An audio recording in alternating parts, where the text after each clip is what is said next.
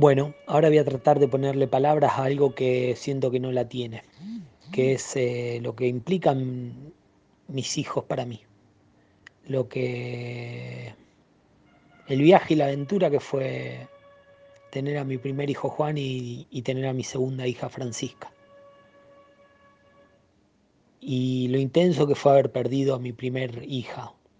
Em, entonces voy a tratar de aproximarme con palabras. Siento que es lo, más hermoso que me pasó en la vida. Y por otro lado es lo más doloroso. Cuando algo a mis hijos le duele, la resonancia es enorme. Y cuando mis hijos están felices, soy el hombre más feliz del planeta. El general Perón decía que la víscera más sensible del hombre era el bolsillo. Fontana Rosa lo refuta de alguna manera y más allá de que estoy de acuerdo con los dos, dice que la víscera más sensible del hombre es el hijo.